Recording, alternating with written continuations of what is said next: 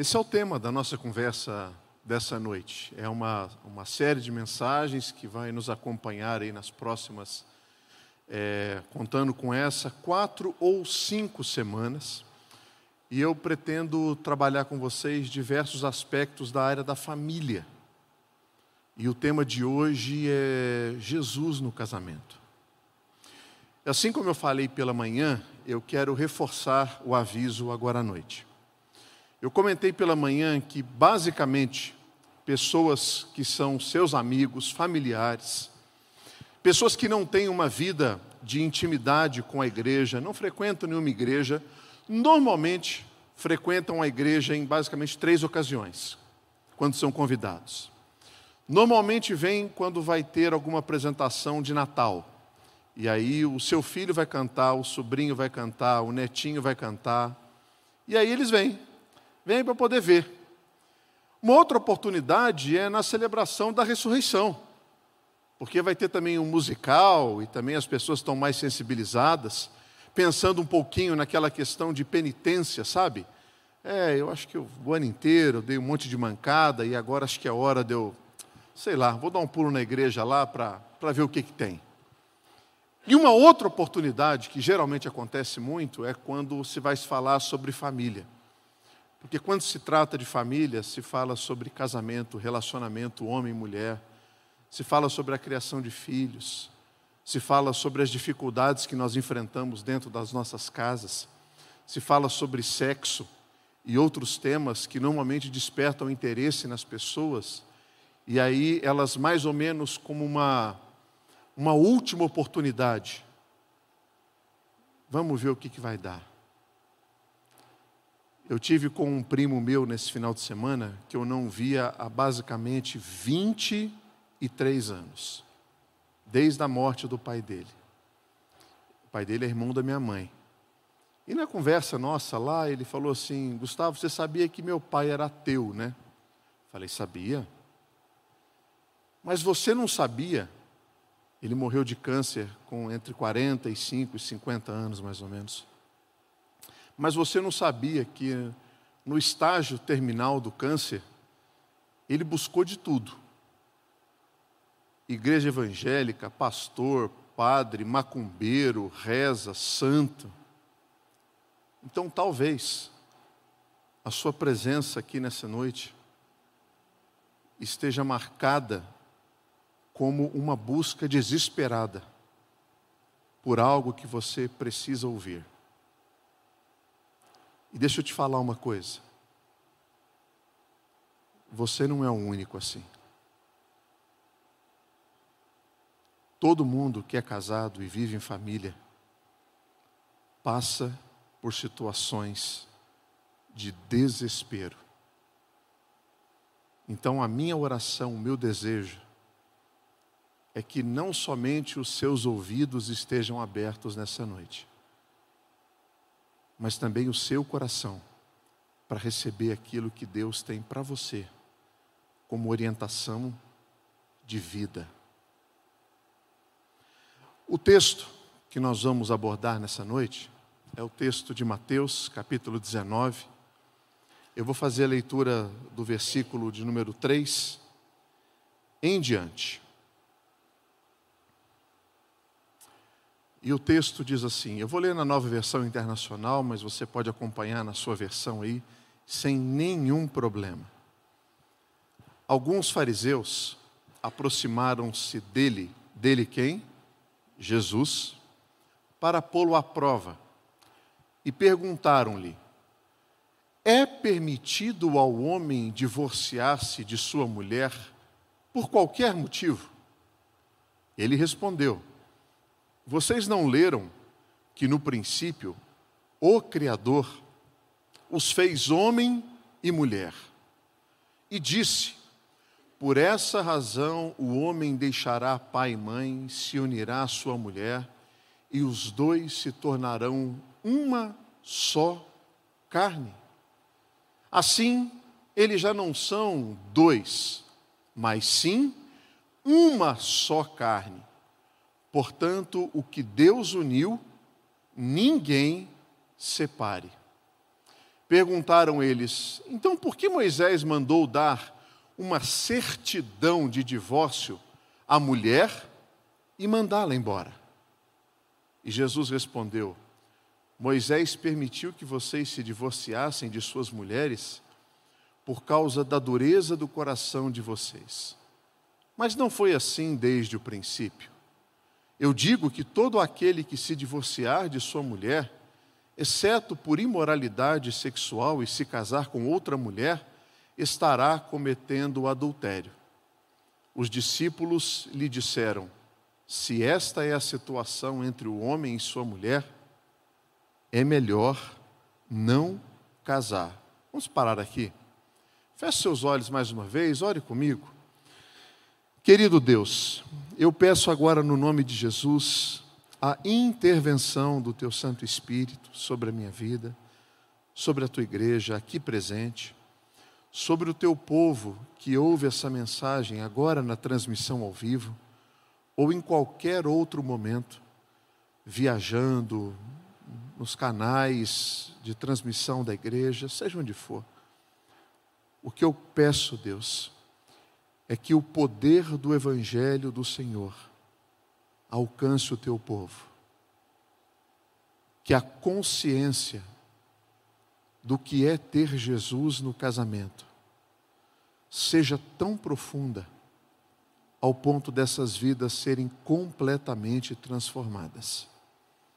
Essa, Deus, é a nossa oração, feita no nome do Senhor Jesus. Amém.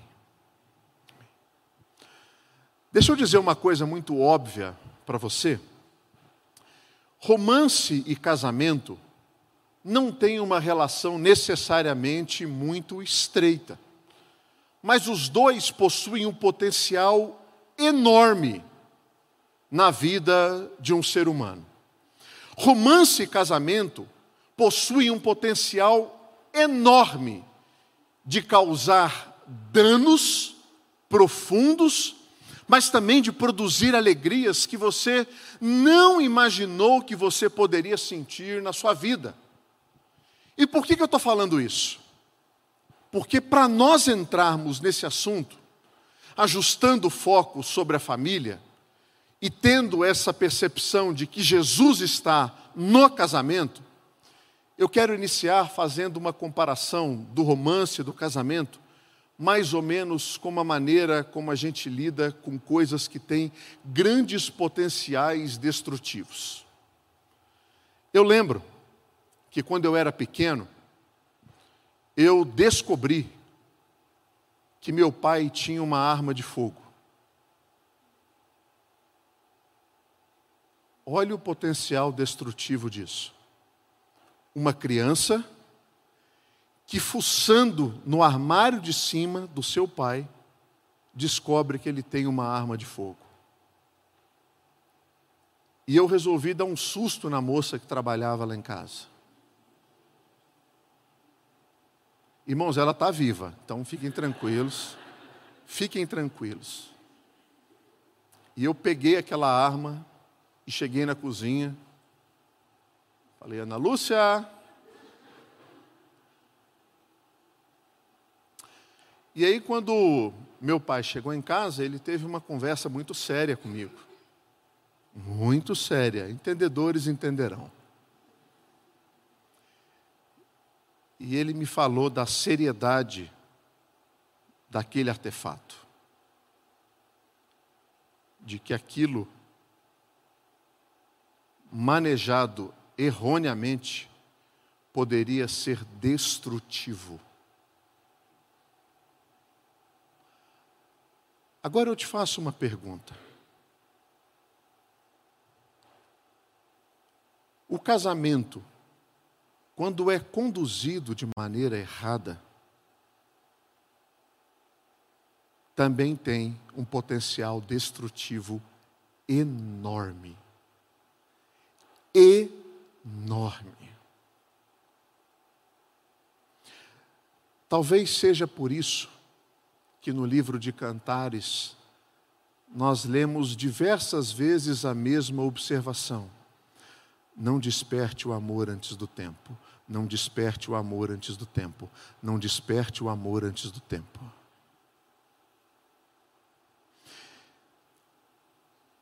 Existe um tempo e uma forma de nós vivermos o amor. E eu não estou sendo aqui uma pessoa apaixonada, que nesse momento entra um filtro do Instagram que me enche de coraçõezinhos aqui em volta. Não. Eu estou falando do amor relacional, do amor consciente, do amor voltado para o outro, do amor bíblico. Então, eu quero trazer para você nessa noite a perspectiva do que é ter Jesus no centro do seu casamento e quais são as implicações que isso tem para a minha vida, para a sua vida. Porque o texto que nós lemos, ele está situado num contexto em que os fariseus têm a intenção de colocar Jesus numa situação em que ele possa ter a sua reputação condenada diante das pessoas, de tal maneira que ele seja preso e crucificado e morto. As pessoas querem que ele seja eliminado. E aí eles passam a fazer questionamentos complicadíssimos para Jesus. Complicado na perspectiva dele se complicar diante das pessoas. E é por isso que depois de falar sobre o princípio do casamento, ele vai falar e responder a pergunta sobre o divórcio. Então, antes da gente falar sobre a questão do divórcio, é preciso que a gente entenda o que é que Jesus fala acerca do casamento.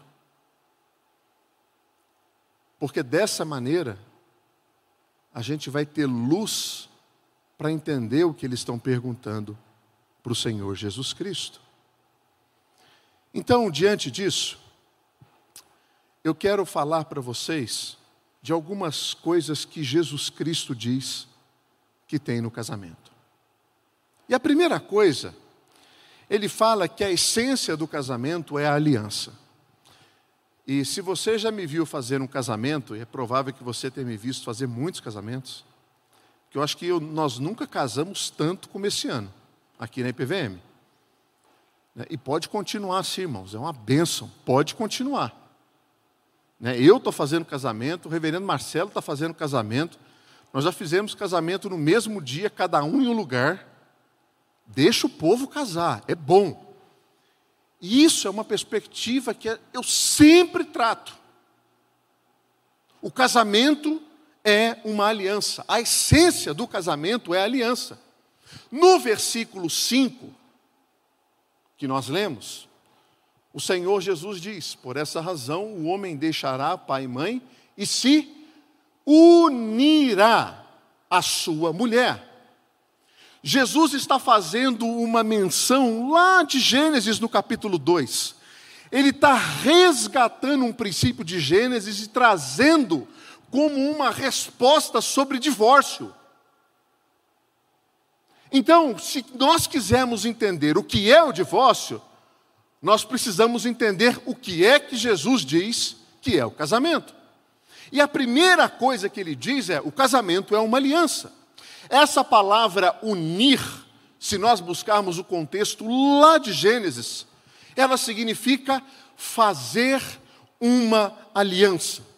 A essência do casamento é aliança. O casamento, em um sentido técnico, frio, se resume em você, diante da mulher que você está se propondo ao se unir, a mulher diante do homem que está se propondo a unir, diante dos seus amigos, dos seus parentes, da sociedade, irão fazer uma aliança pública. Isso é um casamento, tendo por fundamento a palavra do Senhor ter sentimento de afeição ou amor por alguém faz parte do casamento, mas não caracteriza um casamento. Quer ver só? Quem fica mais feliz quando você chega em casa, seu cachorro ou seu marido?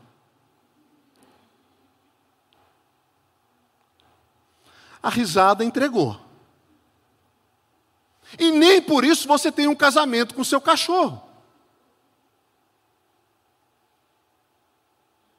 O casamento ele é marcado, vem cá comigo.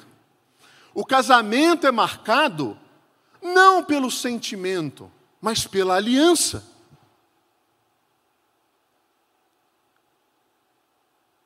Você que ainda não se casou, você que está para casar, você pode estar olhando para mim dizendo assim: que pastor frio, insensível. Depois de 20 anos você vai se lembrar disso e dizer assim: não é que ele tinha razão? De novo, a maior marca de um compromisso de um homem com uma mulher não está em declarações públicas nas redes sociais. Não está pela maneira como você fala para os outros de quem é a sua esposa, de quem é o seu marido. A maior marca da relação de um homem com uma mulher está na maneira como eles se relacionam, baseados no compromisso, na aliança, no pacto que eles fizeram de amar até a morte. Nada é mais forte do que isso. Por isso que o livro de Cantares diz: Coloca-me como um selo sobre o teu braço, um selo sobre o teu coração, porque o nosso amor é forte como a morte. Como assim forte como a morte? A aliança que eu estou fazendo com você é como a morte, irreversível. Essa é uma marca do casamento, aos olhos do Senhor Jesus. Ah, Gustavo, mas eu acho que o casamento ele passa pelo fato de ser assim é, um, um, um meio de reprodução. É, eu eu cumpri minha parte nisso aí, né, de reprodução. Agora, casamento não é só reprodução, porque rato e coelho é muito mais eficiente do que a gente. Muito mais eficiente do que a gente. Então, que marca é essa? É a aliança. Jesus está dizendo: por essa razão, o homem deixará pai e mãe e se unirá à sua mulher, fará uma aliança com ela, fará um pacto com ela vai tirá-la da casa dos seus pais e fará um pacto com ela. Por isso é que o versículo 6 diz: Portanto, e assim eles já não são dois, mas uma só carne. Essa aliança, ela reside em você assumir publicamente o seu compromisso e depois algo místico acontece. A união de um homem com uma mulher, e falando aqui da maneira mais clara possível, o relacionamento sexual de um homem com uma mulher cela esse pacto de tal forma que vocês jamais deixarão de ser uma só carne. E é impressionante como a nossa cultura pega essa estrutura. Qual é a estrutura? Eu deixo pai e mãe eu convenço uma mulher de que eu sou um cara maduro, capaz de proporcionar para ela segurança emocional, de que o que eu estou propondo para ela é uma vida baseada no pacto, porque eu vou amá-la até a morte.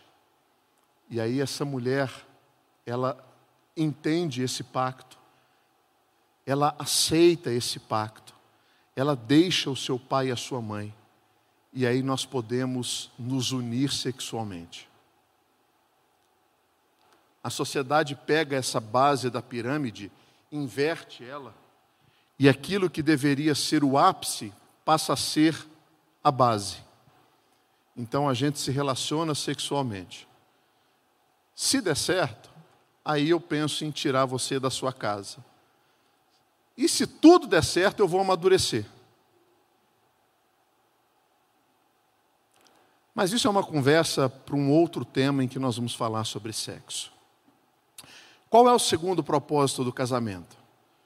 O segundo propósito do casamento, baseado nos lábios de Jesus, ele tem uma relação muito próxima com a amizade.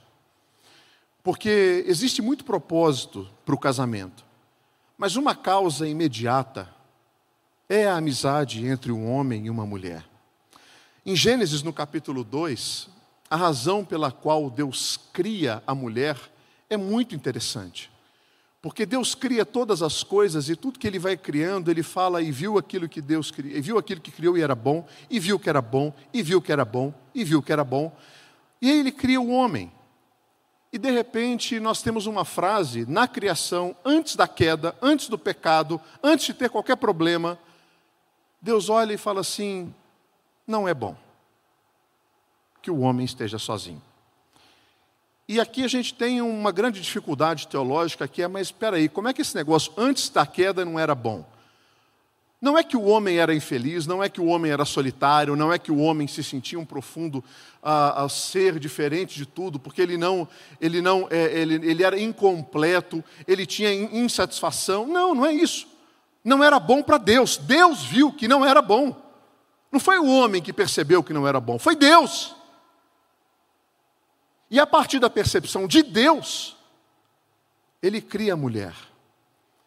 E quando ele cria a mulher, lá em Gênesis, ele vai utilizar uma expressão que é chamada assim, Ezer Knego. Essa expressão, ela, ela tem duas possibilidades de tradução. Uma tradução muito literal, que é quando você pega a palavra fora do contexto. Como assim uma palavra fora do contexto? Por exemplo, se você vê uma palavra escrita em português manga, sozinha, você pode interpretar ela de várias maneiras. Você pode interpretar como manga, você pode interpretar como uma fruta chamada manga. Ela tem que estar dentro de um contexto para que ela faça um sentido maior. E essa palavra, literalmente, ela significa assim: igual, mas diferente. É igual, mas é diferente. Você olha para a mulher, você olha para o homem, são iguais, mas são diferentes.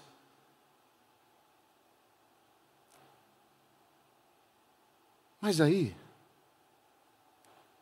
vem o contexto.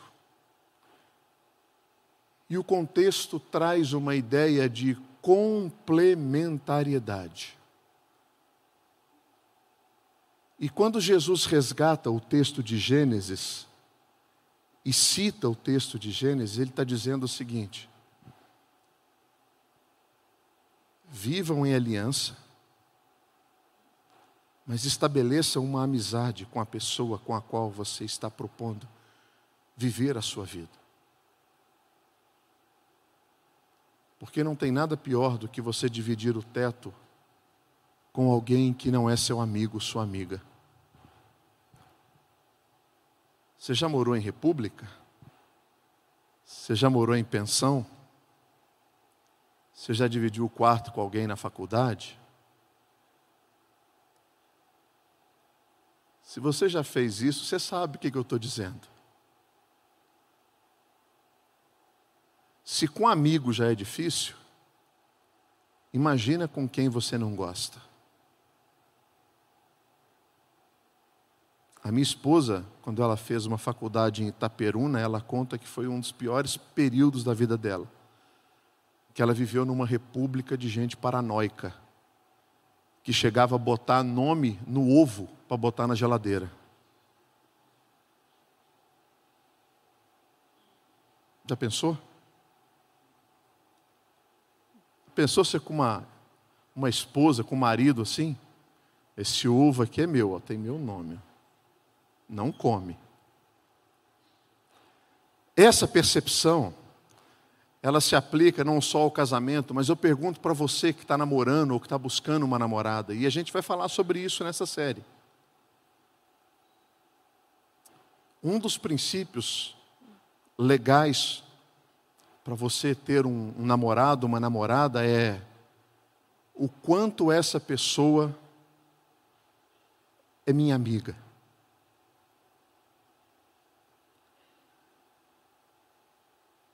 E deixa eu, deixa eu abrir meu coração aqui. Eu não acredito nesse negócio de amizade entre homem e mulher, não. Acho que o negócio não dá certo, não. Porque normalmente, quando nasce uma amizade, vem um namoro por trás. E isso é um ótimo indício para você que está olhando para um cara, olhando para uma menina. Invista tempo conhecendo e se relacionando com essa pessoa. Porque sabe o que, que acontece no casamento? O casamento ele é um potencializador de namoros. Se seu namoro é horrível, seu casamento vai ser uma tragédia. Não acredite que isso vai melhorar com o tempo. Presta atenção.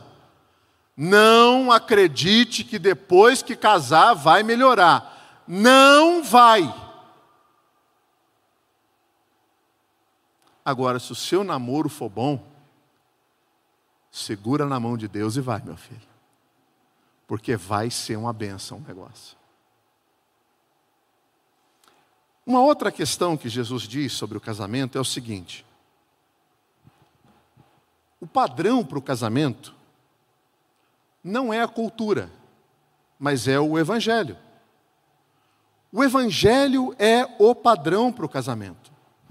É por isso que o apóstolo Paulo, em Efésios 5, quando ele olha para aquilo que Jesus disse, ele olha para aquilo que foi registrado lá no livro de Gênesis, o mesmo versículo, o apóstolo Paulo, ele desmembra todas essas questões e ele adiciona um teor enorme para essa percepção do casamento. O casamento é baseado na aliança, o casamento é baseado na amizade e o casamento é baseado no evangelho. Porque quando o apóstolo Paulo fala do relacionamento de homem com uma mulher, ele automaticamente insere a figura de Jesus e da igreja nas percepções do homem e da mulher. Então, a revelação acerca do casamento, ela vai sendo ampliada na Escritura Sagrada. E a gente vai tendo condições de entender mais profundamente sobre a percepção bíblica acerca do casamento. Diante disso, abra os seus olhos, porque não existe casamento que não tenha por trás o apoio da percepção de que você, marido, representa Cristo na sua casa e você, mulher, representa a igreja no seu lar. E essa união, ela é amarrada, unida pelo Evangelho. O Evangelho é a cobertura de tudo isso, e o Evangelho, ele é o, aquilo que, que é o recheio de tudo isso. Não existe possibilidade de você pensar num relacionamento legal, bom, abençoado, gostoso, cheio de prazer, cheio de alegria, fora da aliança, fora da amizade e fora do evangelho. Na percepção de Jesus, isso é o casamento. E agora, a gente pode entender como é que Jesus responde às questões das dificuldades que nós passamos no casamento e ficamos com aquela tentação de deixar, não deixar, separar, não separar, abandonar, não abandonar. Como que a gente lida com isso? E aí, como é que Jesus responde? Olha o versículo 6 da resposta de Jesus. depois de falar o que, que ele acha do casamento, aí ele diz: portanto, o que Deus uniu, portanto, o que Deus uniu, ninguém separe.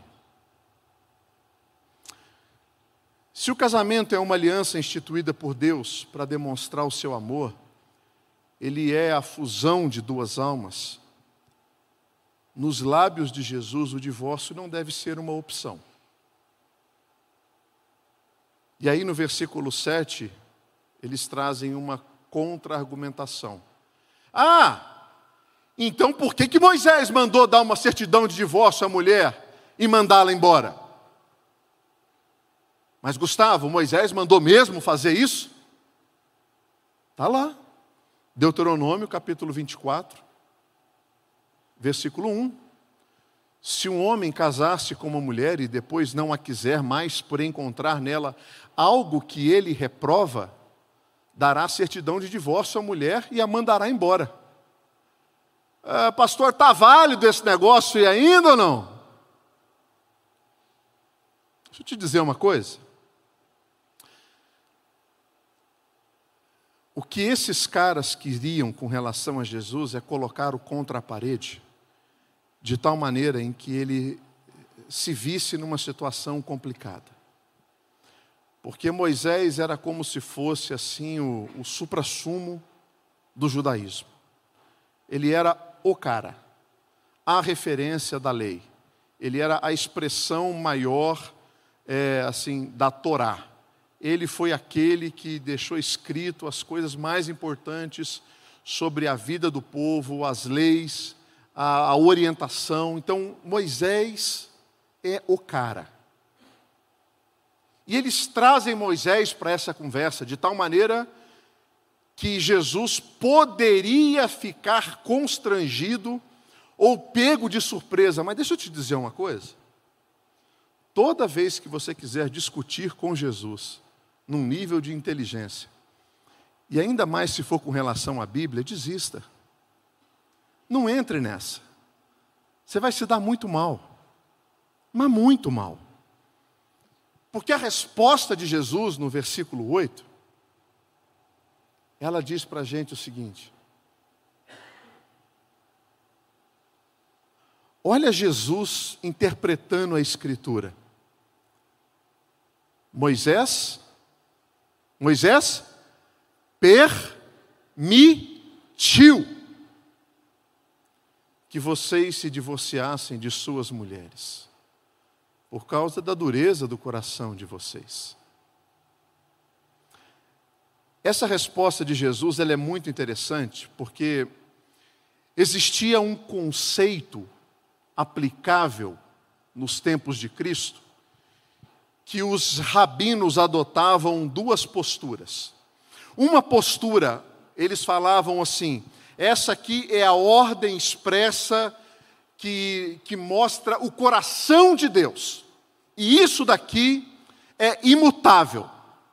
Deus revela o desejo dele desde o início e não muda. Outra, eram concessões era algo como se Deus permitisse que aquilo acontecesse numa sociedade decaída, cheia de homens e mulheres pecaminosos, de tal maneira que o caos não ficasse ainda maior. Tanto é que em 1 Coríntios, capítulo 7, versículo 6, o apóstolo Paulo fala exatamente essas duas expressões quando ele está falando sobre a questão de casamentos não terem vida sexual, aí ele fala assim: olha, é, não é bom que um homem ou mulher fiquem afastados sexualmente, exceto por questões de propósito, para que eles se fortaleçam e que não seja por muito tempo. E aí no versículo 6 ele diz: digo isso como concessão, não como mandamento. Então o apóstolo Paulo tinha essa mesma percepção porque era uma coisa comum do seu tempo, de atitudes que eram de concessão e que não eram mandamento. Então, o divórcio foi uma permissão, uma concessão para que aquele inferno tivesse um fim e não fosse um inferno sem fim. E aí vem algo interessante.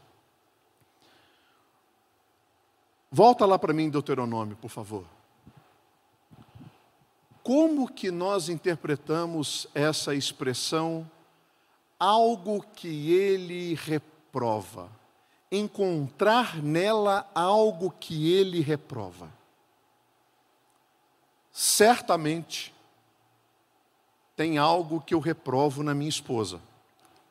E é mais certo ainda que tem muito mais coisa que ela reprova em mim do que eu nela. Isso é certo. Mas como definir essa expressão algo que ele reprova? Essa expressão ela é muito ambígua. Até no português ela é ambígua. Se eu disser para você, se você encontrar algo que você reprova na sua esposa, você pode repudiá-la. Se você, mulher, encontra algo que você reprova no seu marido, você pode repudiá-lo. Aí a, a, outra pergunta vai ser assim: mas qualquer coisa? Qualquer coisa? Ou tem que ser algo bem específico? Essa dúvida que você tem hoje é a mesma dúvida que tinha nos tempos de Jesus. Por isso que existiam duas escolas de interpretação sobre esse versículo. Uma delas era de um rabino chamado Rabi Shammai. Shammai era um cara mais conservador, Shammai era um cara mais ortodoxo. E ele olhava para esse versículo e dizia assim: Olha, a palavra reprovação, e aqui algumas outras Bíblias colocam como indecência, ela tem um significado estritamente sexual. Estritamente sexual. Mas tinha um outro rabino, e esse outro rabino, ele era chamado de Rabino Hilel. Se ele morasse aqui em São Paulo nos dias de hoje, ele seria um cara descolado, que provavelmente estaria caminhando na Paulista hoje moraria em Santa Cecília, tinha sua bicicletinha elétrica, seria um cara, assim, talvez, irmãos, sem nenhum, né, vegano. Cara na moda, que estaria de acordo aí com boa parte das pautas de sucesso da nossa sociedade. E ele diria o seguinte: indecente é o que você quiser. É qualquer coisa. Ouça o seu coração. O que o seu coração trouxer como indecente, está valendo. Mas qualquer coisa, qualquer coisa. Rabino Hilel, minha esposa acorda com um bafo de gambá, reprova. Pode dar carta. Rabino Hilel, ela queimou um pão. Reprova. Dá a carta. Rabino Hilel, me apaixonei por outra. Ah, é culpa dela. Reprova. Dá a carta.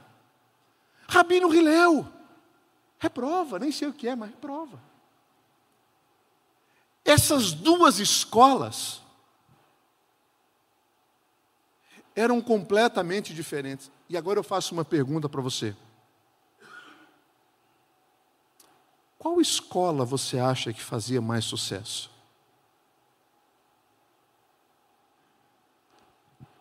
A do rabino Shammai ou a do rabino Hilel? Do Hilel. Ele era popular. O mundo judaico estava em choque. Por quê? Porque olha a resposta de Jesus no versículo 9. No versículo 9, Jesus diz: Eu digo que todo aquele que se divorciar da sua mulher, exceto por imoralidade sexual, e se casar com outra, estará cometendo adultério. Esse negócio foi tão sério, a resposta de Jesus foi tão inesperada. Inesperada para quem? Para os fariseus? Inesperada para os seus discípulos. Porque olha só o que eles disseram no versículo 10. Como é que você lê essa, esse versículo? Você consegue ler esse versículo assim? Os discípulos lhe disseram: se esta é a situação entre um homem e sua mulher, é melhor não casar. Eu não consigo ler esse versículo com essa entonação. Sabe como que eu leio esse versículo? Oh, oh, oh, oh para, para, para tudo, para tudo. Você está dizendo que só pode se divorciar se ela me trair?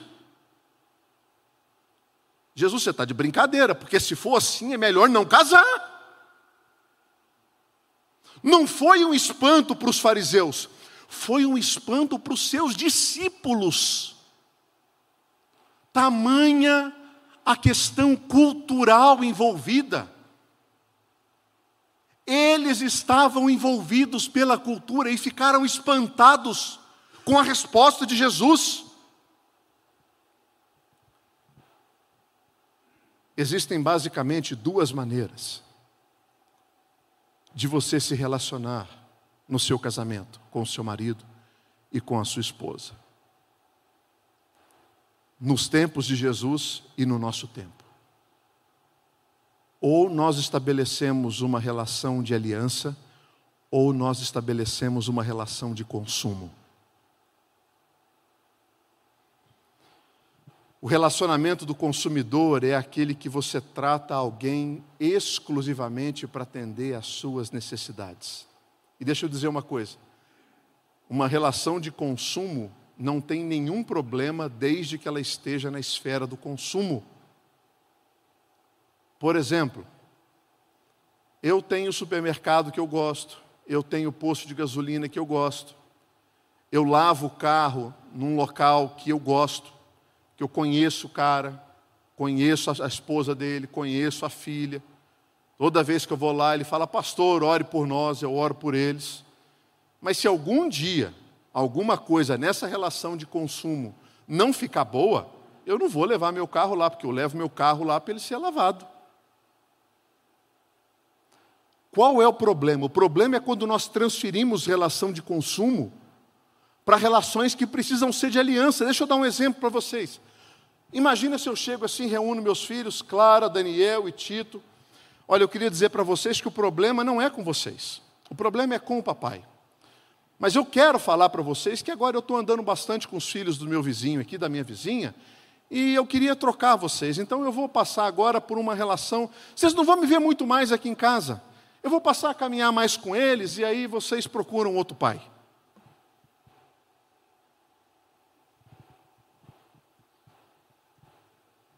De que maneira nós estamos levando os nossos casamentos. A gente não fala isso para filho, mas a gente fala isso para esposa, a gente fala isso para marido. E aos olhos de Jesus,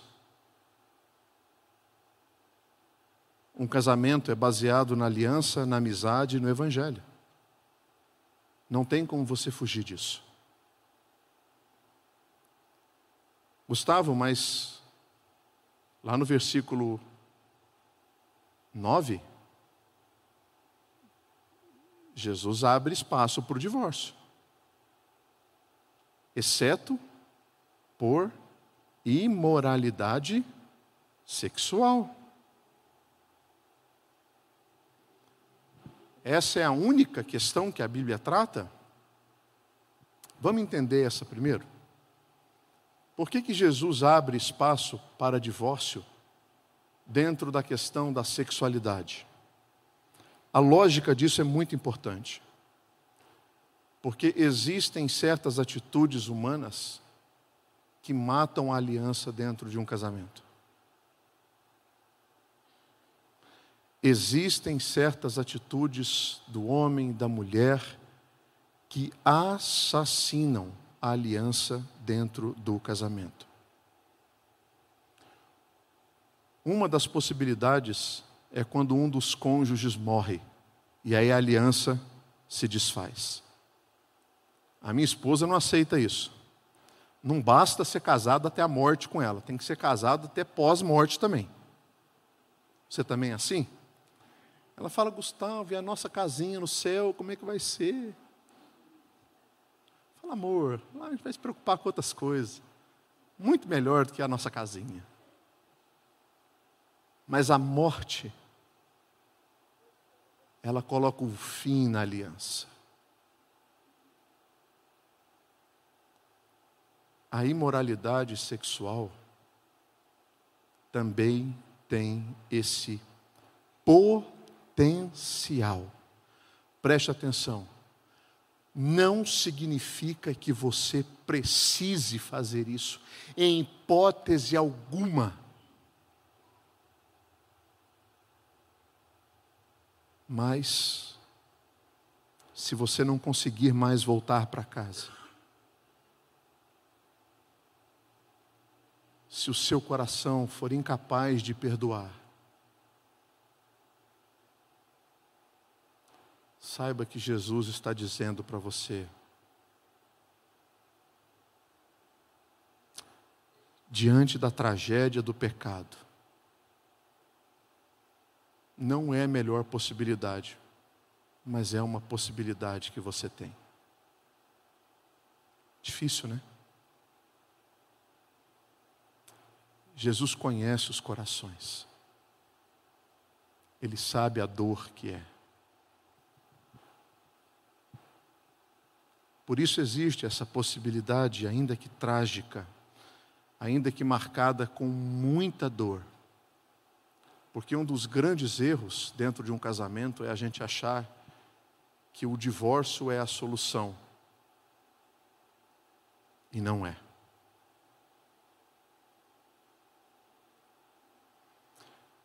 A outra possibilidade, ela é aventada pelo apóstolo Paulo em 1 Coríntios capítulo 7, quando ele fala sobre a, o abandono do lar. E esse é um texto interessante, porque ele vai tratar no capítulo 7, versículo 11, também no versículo 15, o mesmo tema. E dentro dessas duas possibilidades surge uma outra questão. Gustavo, o que seria o abandono no, no lar? Se é somente essas duas possibilidades, você está querendo dizer que se eu, mulher, apanho do meu marido, sofro diariamente, porque ele é um ignorante, ele me maltrata, só me coloca para baixo, não me valoriza se ele me agride, se eu vivo com risco de vida, se os meus filhos vivem com risco de vida, eu não devo abandoná-lo. Minha irmã, em nome de Jesus, largue esse homem, preserve a sua vida, denuncie, vá numa delegacia da mulher, esse cara tem que ser preso. Infelizmente, igrejas encobertam casos desse jeito. Seja quem for, denuncie. Isso é abandono do lar. Ele deixou você, ele deixou seus filhos, você vive sob ameaça. Por isso, você tem todo o amparo e apoio bíblico para poder viver. Viver. Isso não é missão. Isso é omissão da parte do seu marido.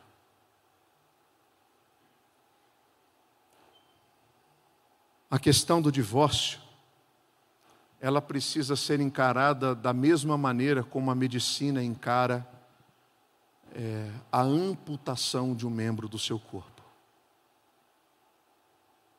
Você já imaginou se a medicina lidasse com a amputação da, maneira, da mesma maneira que a cultura lida com o divórcio? Eu chego no médico e falo assim: doutor, estou com uma dor no meu joelho que eu não estou aguentando. Pá, vamos resolver. Senta aqui na mesa de cirurgia, a gente corta dois dedos acima do joelho e sua dor vai sumir. Você pode ter certeza. E é verdade, a dor some. Some mesmo. Só que eu tenho outro problema. Eu estou sem uma perna. Doutor, estou com, tô com artrose aqui nos dedos. Ah, já vamos resolver isso aí. A gente corta o pulso aqui, o punho aqui, está resolvido. Essa perspectiva, ela é uma perspectiva de ação de último caso para situações extremas. E aí tem um grande problema, porque divórcios acontecem. Divórcios acontecem na igreja, divórcios acontecem entre presbíteros, entre pastores, entre diáconos, entre líderes de ministério. E como é que a gente lida com isso agora?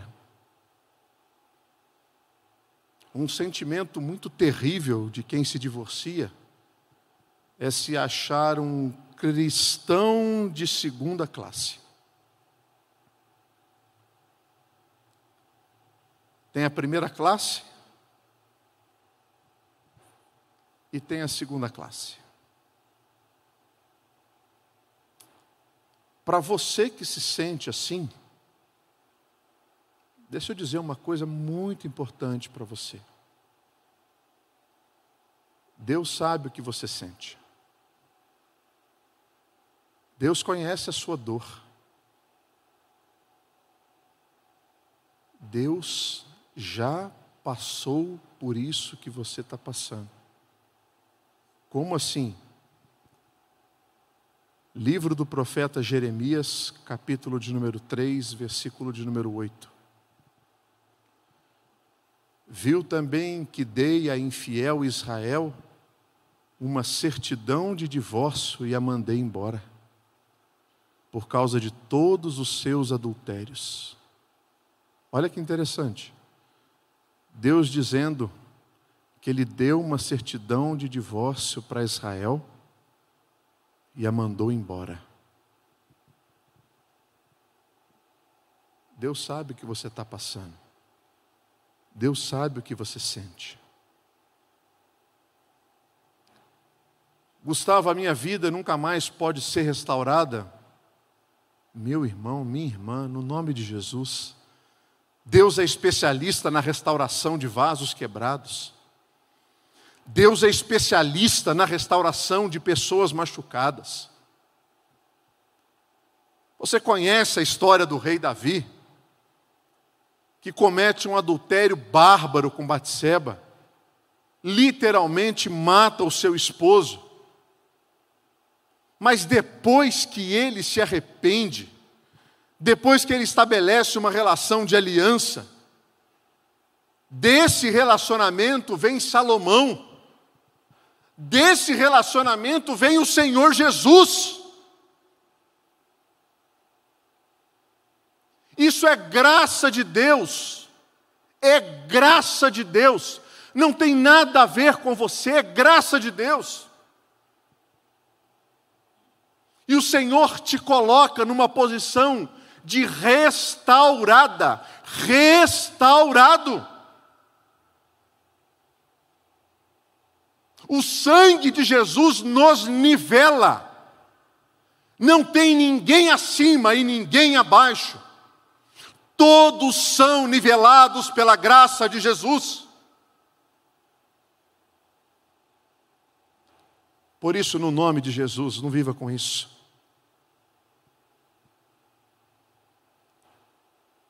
Deus é especialista em restaurar vidas, em restaurar casamentos, em fazer com que o nome dele seja glorificado por meio dessas coisas. E eu quero concluir dizendo o seguinte: Deus odeia o divórcio. Porque o divórcio, ele quebra a representação de Jesus para a sua igreja. Esse é o tipo de coisa que Deus não gosta. Deus ama o pecador. Foi por isso que ele entregou Jesus para morrer pelo pecador. E se você nessa noite crer que Jesus Cristo morreu pelos seus pecados, você é convidado a fazer parte da comunidade da fé e desfrutar da restauração que Ele tem reservada para você, como uma pessoa redimida e restaurada. Olha para mim agora. Se você está pensando em se separar,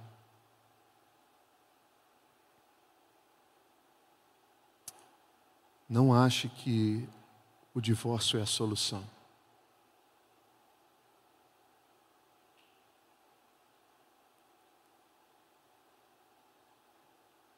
Creia num Deus especialista em restaurar casamentos. Porque Ele criou esse negócio. E Ele tem prazer nesse negócio e Ele é glorificado por meio disso. Creia nisso. Se você é cristão, mas você se separou, e você está sozinho, e se você se separou por motivos que, que não sejam esses citados,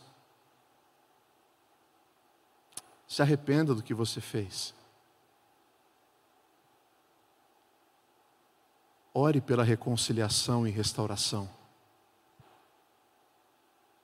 Ah, irmãos, eu creio nesse negócio de Deus restaurar casamentos quebrados. Eu creio nisso.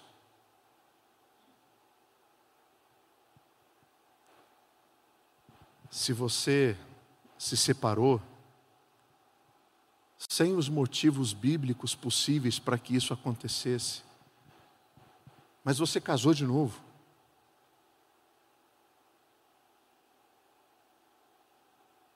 O texto de Mateus fala que aquele que casou cometeu adultério e quem casou também está em adultério. Deixa eu dar um conselho para vocês. Se arrependam Agora que vocês têm consciência disso, busquem a Deus juntos, peça perdão a Deus. Não se separem, mas tenham consciência do que foi feito não agrada a Deus. E façam de tudo para que Deus seja glorificado por meio da união de vocês. Desfrutem da graça, desfrutem do amor de Deus. Porque dessa maneira Deus é glorificado. Deixa eu orar por vocês. Querido Deus, derrame o seu povo, sobre o seu povo, graça sem medida. O Senhor é um Deus que ama relacionamentos e restaura casamentos.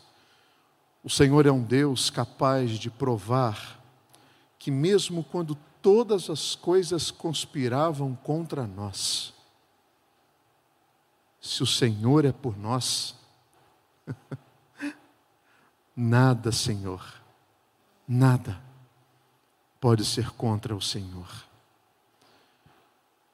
Que o Senhor coloque a aliança como centro dos relacionamentos dessa igreja. Que o Senhor desenvolva amizades entre os casais. Que haja possibilidade, Senhor, do Evangelho ser a cobertura e o recheio desses casamentos. Senhor Jesus, esteja nos casamentos dessa comunidade cristã. Esteja nos casamentos daqueles que nos ouvem nesse momento. Restaura, Senhor. Traga perdão. Que haja perdão mútuo, traga restauração. Traga, Senhor, salvação arrependimento. É o que eu te peço, no nome de Jesus. Amém.